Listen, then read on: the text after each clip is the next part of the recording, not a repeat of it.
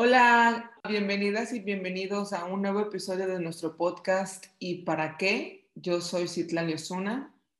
Hola, por acá soy Elsie Vallarta. Es un gusto estar de regreso con un nuevo episodio. Eh, en esta ocasión será un poco diferente a lo que estamos acostumbradas a hablar en, en nuestras conversaciones.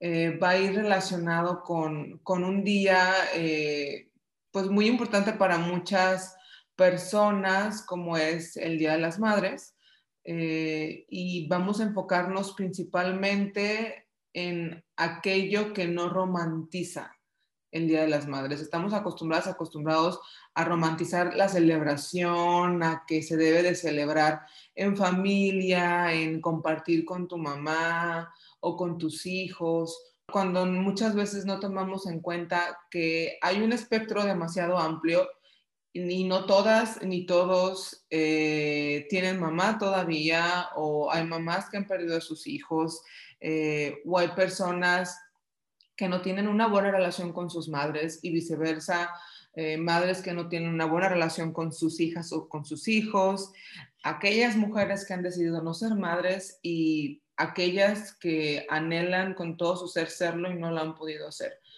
Son personas que creemos firmemente, muchas veces la pasan muy mal en este día por todo este bombardeo mediático de celebración, de adoración, eh, que puede ser un poco lastimoso y, difícil de pasar. Eh, es por eso que este episodio está dedicado a esas personas eh, para que se sientan vistas, escuchadas, respaldadas y, que también existen y que también están ahí, que también merecen un espacio en, esta conversación. Creo que es muy importante visibilizar esta otra cara que tiene cada, cada celebración, ¿no? Y que tenemos, eh, o sea, que es válido sentirnos diferente, o sea, aunque todo el mundo esté en la celebración, en la comida y así, si yo no me siento así, si para mí el mood no es de esa manera, no quiere decir que esté mal. Y creo que los puntos que, que, que trataremos, pues hacen visibles diferentes aristas. Por supuesto que hay muchas expresiones y muchas experiencias diferentes. No estamos diciendo que, que si tú estás muy emocionado, muy emocionado por esta conmemoración, este, o por esta celebración, esté mal para nada. Pero sí eh, no podemos dejar de lado que existen estas otras experiencias desde el ser mujer, porque esto también tiene que ver con tu ser mujer, este, que pues, pues las queremos mencionar, ¿no? A mí me gustaría empezar, Citlali, por identificar que hay personas que en esta fecha se recrudece la sensación de duelo, ¿sí? O sea, estamos hablando de personas que a lo mejor el Día de las Madres les recuerda el hecho de que hayan sido madres ellas y hayan perdido un bebé, hayan perdido un hijo, una hija y que esta fecha les represente o les signifique un momento muy sensible o muy doloroso por haber perdido ya sea un hijo o por haber perdido ya sea una madre. Entonces, ahora sí que, que yo me pongo a pensar, ¿no? Enviar como toda esta sensación de empatía y comprensión por quienes están pasando este proceso. Fíjate, en el tema de las mujeres que han perdido hijos como en la, en la etapa gestacional o en la etapa en cuanto nace un, bebito, es bien difícil, es bien difícil atravesar esta, bueno, todos los duelos son muy complicados, ¿no? Pero la, la cultura hace como que, que no sea visible esta, pérdida o este duelo. Cuando es un, bebé recién nacido, cuando es un bebé de poco tiempo, a veces la, la inercia o la cultura te lleva a ser como que si no existió esa pérdida o como que si no fuiste mamá, cuando en la experiencia hasta de tu piel, de tu, de tu, pues sí, de tu, de tu experiencia física, fisiológica, emocional, pues ahí está, ¿no? El ser mamá existió. Entonces, sí sabemos que, que, la fecha puede representar a lo mejor el, tener que tener paciencia para con mi proceso de duelo, si es que tengo la pérdida de un hijo o una hija, o también si es que estoy todavía atravesando quizás mi primer día de las madres y mi mamá, ¿sí? O que estoy como en la rememoranza de la relación que pude haber tenido con mi mamá y que, y que bueno, en este momento quizás ya no me toque festejarle o, hacer algo, sino quizás el ir a un panteón o el, o el tener que rememorarla, ¿no? Sí, es un recordatorio de ese proceso de pérdida tan difícil que viviste, ya sea tu mamá o ya sea un hijo o una hija, como comenta Celsi. Eh, es complicado porque muchas veces en esta celebración no somos tan empáticos con estas personas eh, que han perdido a una madre o, viceversa. Yo creo que es muy importante tener esta conversación, mandarles amor sobre todas las cosas, entendimiento en que si no es una situación que nosotras estemos o nosotros estamos viviendo, aún así es posible que alguien más lo esté atravesando. Eh, y es hacerlo desde este sentimiento. Sabemos, como hemos hablado también en otros episodios, el proceso de duelo. Sabemos que, que son diferentes etapas y muchas veces esta celebración tan gigante que, que se tiene en esta fecha eh, puede ser algo dolorosa, ¿no? Y hablando de duelo, creo que también es importante mencionar que también existe un duelo al dejar ir a aquella madre que nunca vas a tener.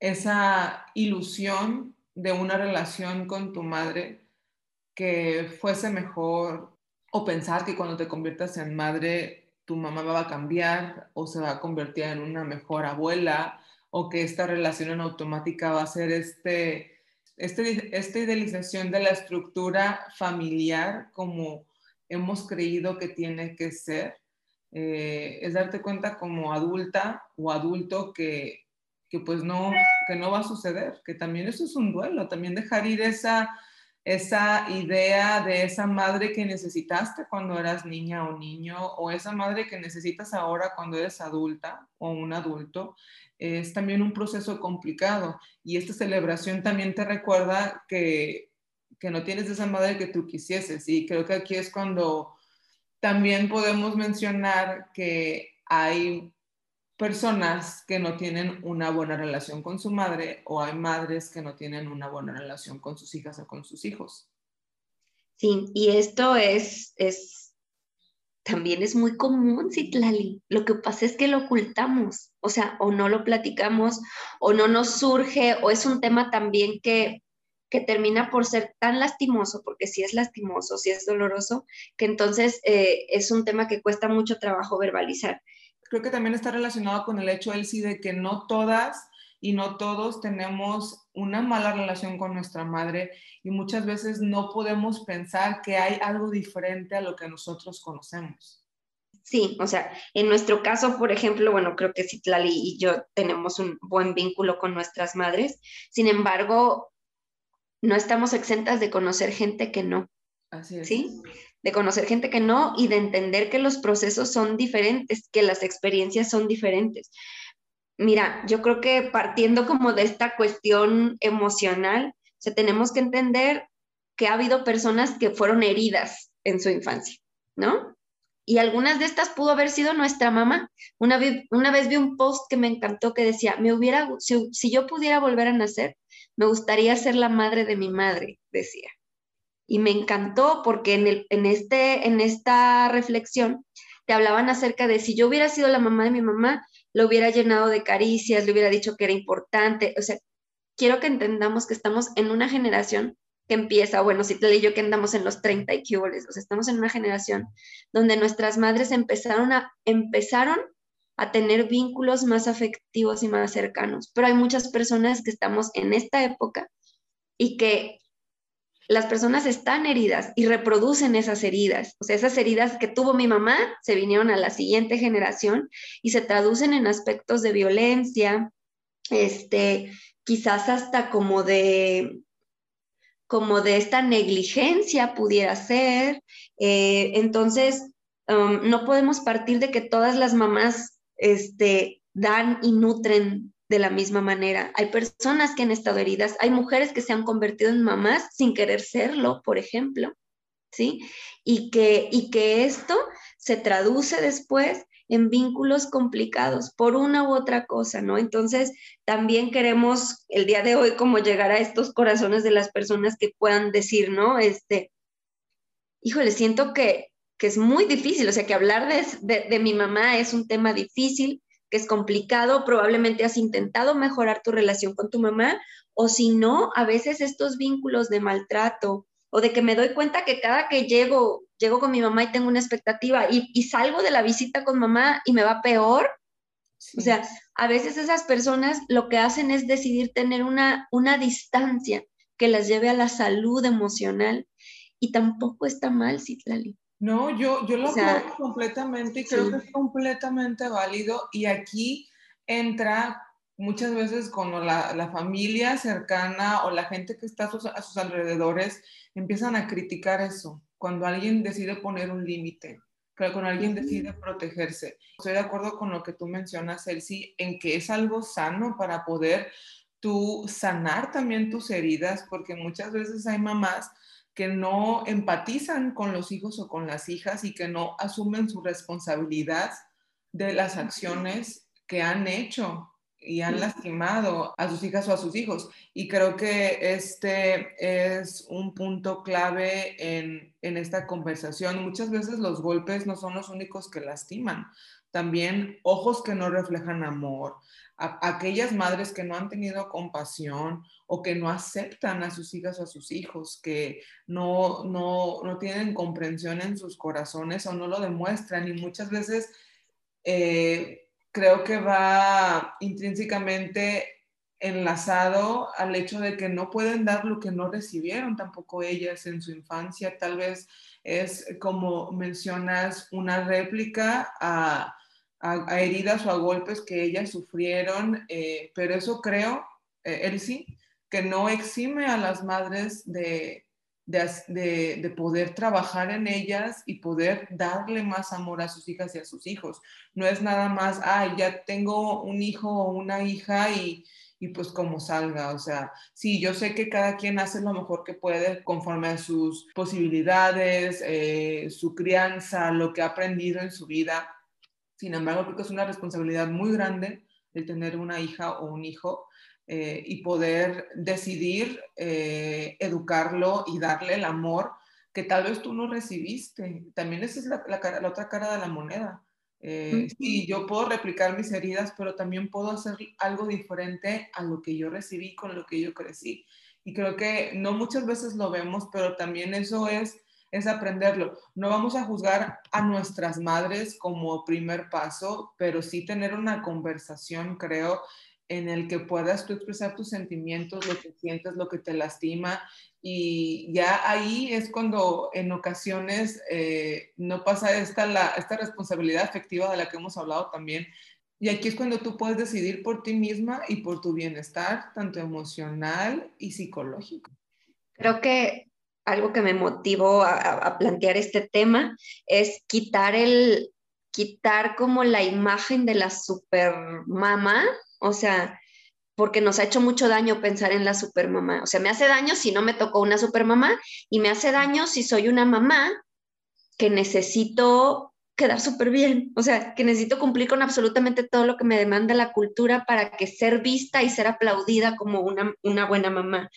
Entonces, eh, sí creo que, que humanizarnos, humanizar el rol de la mamá, o sea, una mamá se puede equivocar, claro que se puede equivocar, una mamá puede enmendar, por supuesto que puede enmendar. O sea, una, una mujer que se convierte en madre tiene muchas dificultades. O sea, realmente tiene muchas dificultades porque se atraviesa con miedo, se atraviesa con culpa, se atraviesa con muchas experiencias emocionales que no solamente son las que se creen Citlali de, ay, ya te hiciste mamá, esa es la mejor experiencia de la vida, vas a sentirte tan feliz y tan soñada. Y bueno, no quiere decir que no haya mujeres que contacten con esta experiencia de manera maravillosa y así sublime y así, pero la realidad, o al menos en mi caso, Citlali, ha sido que, que he escuchado muchas mujeres a lo largo de mi vida conflictuadas, a lo mejor cuando se convierten en mamás, ¿sí? Por tanta carga que existe en el rol de ser mamás ¿sí? Y por lo romantizada que está la idea de lo que debe de ser una buena madre, ¿no? Entonces, sí, eh, esta parte de los límites es importante, pero también es muy, muy válido reconocer que hay mujeres que en su experiencia de la maternidad, y esto no sabes cómo lo he escuchado, y me ha gustado poder abrir espacios en los cuales las mujeres hablen de la maternidad, este, porque descubrimos que a veces esta conexión divina del instinto materno y así no aparece, no aparece o nos cuesta mucho trabajo que aparezca y también se vale. O sea, el decir, el otro día hablaba con una persona que me decía, es que me estoy convirtiendo en mamá y, y, siento que, que me estoy despersonalizando y no me quiero despersonalizar. Sí, entonces e, en esa lucha también estamos en la maternidad y también creo que es muy importante hacer visible a aquellas mujeres que quieren tener un buen desempeño como mamás, pero que les está costando mucho trabajo romper esos roles y esos patrones con los cuales ellas fueron criadas. ¿Sí? Y que a veces esto les impide conectar con sus hijos. Incluso una pésima experiencia de pareja te impide conectar con tus hijos porque estás tan sumida en el rol de, los, de las broncas de pareja, que entonces tu conexión con tus hijos a veces se pierde por estar tan metida en ese, otra, en ese otro aspecto, ¿no? Entonces, yo la invitación en cuanto a estas relaciones tensas entre mamá e hijo, ya sea que tú la tengas con tu mamá o que tú la tengas esta relación tensa con tus hijos, por ejemplo, hay mamás de hijos adolescentes que se sienten en un punto eh, de muchísima tensión y de muchísimo conflicto, como de, debiera sentirme tan feliz y orgullosa, pero me siento cansada, me siento frustrada, siento que no lo estoy haciendo bien. O sea, creo que también es muy importante dar voz a que no toda la experiencia de, la maternidad es miel sobre hojuelas. ¿Sí? Y en este punto, Citlali, es bien importante pedir ayuda. Ya sea que yo detecto que estoy trabada en mi relación con mi mamá o que ya detecte que estoy trabada en que quiero mejorar con mis hijos y resulta que termino haciendo lo mismo que me enseñaron o lo mismo que no quería hacer y lo estoy reproduciendo. O incluso a lo mejor estoy haciendo algo completamente diferente, pero no es, no es la mujer o la mamá que yo quiero ser la que estoy viendo reflejada en mis conductas, ¿no? Creo que es muy importante hacer válida esta reflexión también como hacer contacto con esta niña interior que tenemos y decir, bueno, si mamá no pudo cuidar como hubiéramos deseado, como me hubiera merecido, pues ahora en mi parte adulta estoy para cuidarme y para sanar esas heridas. Puedo hacer mi parte mi trabajo, yo puedo enmendar eso y también yo puedo sanarlo por mi cuenta, por supuesto. Fíjate que me encanta lo que acabas de mencionar, Elsie. Es súper importante que haya esa voz que va en contra de la idealización de la maternidad. Me ha tocado escuchar en los últimos cinco, ocho años de mi vida a otras mujeres, mamás, hablando precisamente de estos temas y es tan revitalizador, tan refrescante en el sentido de que no tiene que ser, no, hay una sola forma, o sea, no hay un solo molde para ser mamá, que hay muchas otras cosas de las que no siempre se acostumbraba a hablar por el tabú, por el miedo eh, en otras generaciones y que ahora ver a más mamás poder hablar de sus experiencias, que no todo es tan padre como te lo han pintado, pero no por eso es que esté mal, simplemente es algo diferente y son procesos diferentes, porque somos personas diferentes.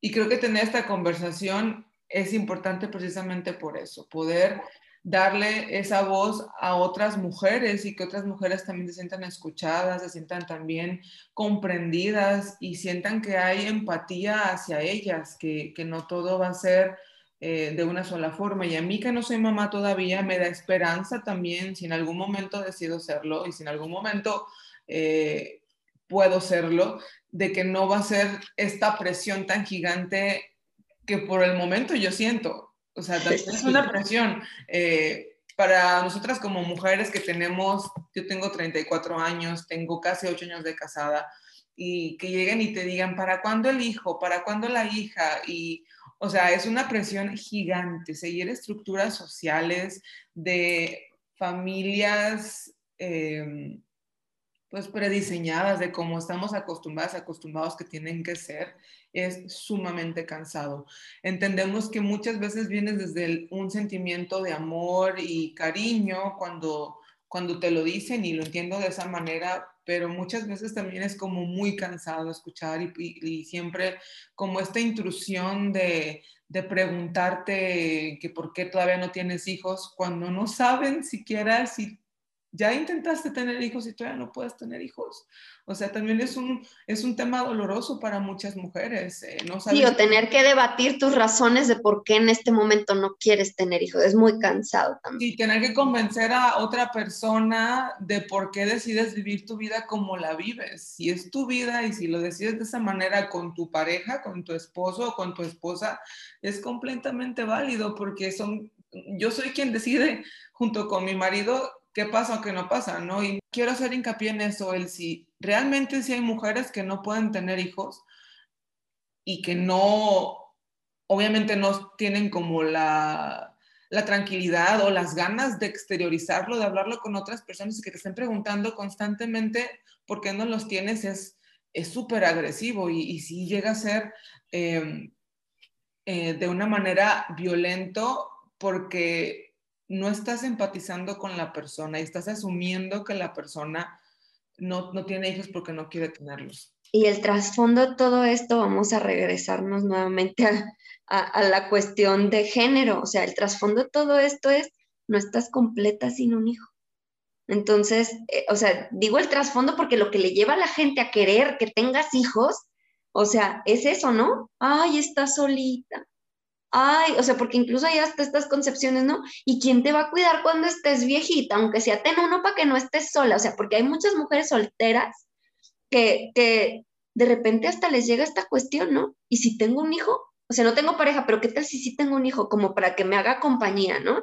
Yo lo he escuchado, o sea, realmente he escuchado este tipo de conversaciones y te dices, pues no, o sea, la maternidad de esa manera es, es muy complicada. Entonces, ponerle ese peso ni ese compromiso a, un hijo. a un bebé que todavía no ha nacido. O sea, eso es súper fuerte y muchas veces pasa porque hay papás, bueno, hay mamás que incluso hablando del tema de la maternidad, que me ha tocado ver en otras situaciones en que le exigen a las hijas o a los hijos que ahora es un momento de mantenerlos, ahora dame mi cheque mensual, o ahora quiero que me hagas esto, o que, o que me lleves de viaje, porque yo hice esto por ti. O sea, es una presión gigante, él sí, y muchas veces eso también deteriora esta relación con las mamás. Sí, sí, sí. Entonces, eh, creo yo que le tenemos que bajar algunas rayitas a estas presiones sociales y ser empáticas con estas otras experiencias de, ser mujeres, ¿no? De, ser sororas al final de cuentas las unas con las otras y decidir que existen miles de estilos de vida, que cada una, creo que esto es importante, cada una lidiamos con este tema de la maternidad, ya seas mamá o no seas mamá, o sea, el hecho de ser mujer nos ponen como esta, como esta serie de, presiones y de cargas. Y lo que creo que también es muy importante es aprender a sobrellevarlo con mucha empatía, ¿sí? Con, poder sentirnos que podemos tener voz, eso me gustó de, lo que dijiste, o sea, de, de, poder tener voz para decir, yo soy este estilo de mujer, o yo soy este estilo de mamá, o yo soy este, o yo tengo este estilo de vida y soy plena, ¿no? Porque al final de cuentas lo que, lo que importa es que diseñemos una vida que nos guste, ¿no? Una vida que en la que podamos permitirnos ser felices, en la que podamos permitirnos disfrutar nuestro día a día, no solamente por querer llenar un molde o por, por, por querer seguir estructuras que ya no funcionan, o sea, y que igual no siempre funcionaron, pero era lo que creíamos que tenía que existir o que tenía que haber. Y ahora en pleno 2022 creo que estamos listas y estamos listos para poder visibilizar estas otras relaciones y estos otros tipos de, de formas de vivir este día, hablando del Día de las Madres, ¿no? Poder saber que no todas ni no todos van a vivir la misma experiencia que nosotras y no por eso está mal y no por eso es algo que vayamos a criticar ni juzgar. No somos, eh, no sabemos qué hay detrás, no sabemos el contexto, no sabemos eh, qué es lo que se está viviendo como para poder emitir un juicio y, y creo que es eso, ¿no? Hacerlo con empatía, hacerlo en amor y hacerlo con, con un abrazo y y pues principalmente recordar que tratando a la gente con amabilidad, es lo mejor que le podemos regalar a este mundo. Ser empáticos con otras personas, eh, ser amables, que al final es como este círculo que esperamos que se regrese, que lo que estamos dando también venga hacia nosotras y hacia nosotros. Sí, eh, por ejemplo, Citlali, para mí la experiencia de la maternidad ha sido sumamente complicada. Ustedes me ven muy felices y que Emilia aquí, que Emilia, pero para mí ha sido muy complicado. Ha sido una experiencia, obviamente, que me cambió la vida, pero o sea, trato y rescato muchas cosas buenas, pero también veo muchas cosas que han sido muy difíciles. Y si hay algo que yo puedo sugerir o, identificar, es que para mí como mamá ha sido muy importante, o como mujer en general, antes de ser mamá, ahora que soy mamá, ¿no? Ha sido muy importante el contar con una red de apoyo que te escuche, ¿sí? Que te escuche en las angustias, que te entienda, que no te juzgue. Entonces, sea cual sea este día de tus experiencias, de todas las que estuvimos platicando, sea que estés en duelo, sea que estés recordando las trabas que tienes con tu mamá el día de hoy, no sea que estés en esta disyuntiva de si quieres ser o no mamá.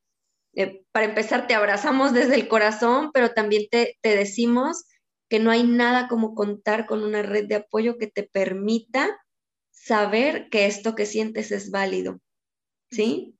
Y que, y que esto que está, por lo cual estás pasando, tampoco eres la única persona que lo está pasando, ¿verdad? Entonces, eh, pues sí, contactar personas, espacios nutritivos, siempre creo que va a ser una grata respuesta a nuestros malestares emocionales y a nuestras dudas, porque a veces esto, este tema genera duda, ¿no? ¿Estará bien, estará mal que me sienta así, ¿no? Y bueno, pues eso, eso les dejamos. Sí, este, no eres la oveja de la familia, no, no eres el, el, frijolito en el arroz, por supuesto que recordemos que así como hay millones y billones de personas en este mundo, hay también muchos tipos de vida, muchos tipos, muchos tipos de relaciones y también son válidos. No podemos esperar tener el mismo modelito que se nos ha, eh, ha querido que se nos ha querido vender o introducir en nuestra vida. Nosotros decidimos y nosotros vivimos procesos completamente diferentes, te escuchamos, te abrazamos y pues no estás sola y no estás solo en este día.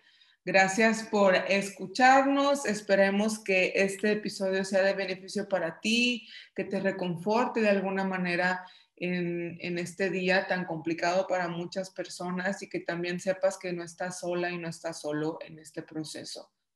Y pues les esperamos este, para nuestro siguiente episodio. Les recordamos nuestras redes sociales, estamos en Instagram y Facebook como y para que pot, por ahí estaremos compartiendo pedazos de esta conversación, algunas imágenes en relación a este tema y es un gusto que nos hayan podido escuchar. Muchas gracias. Hasta la próxima. Bye.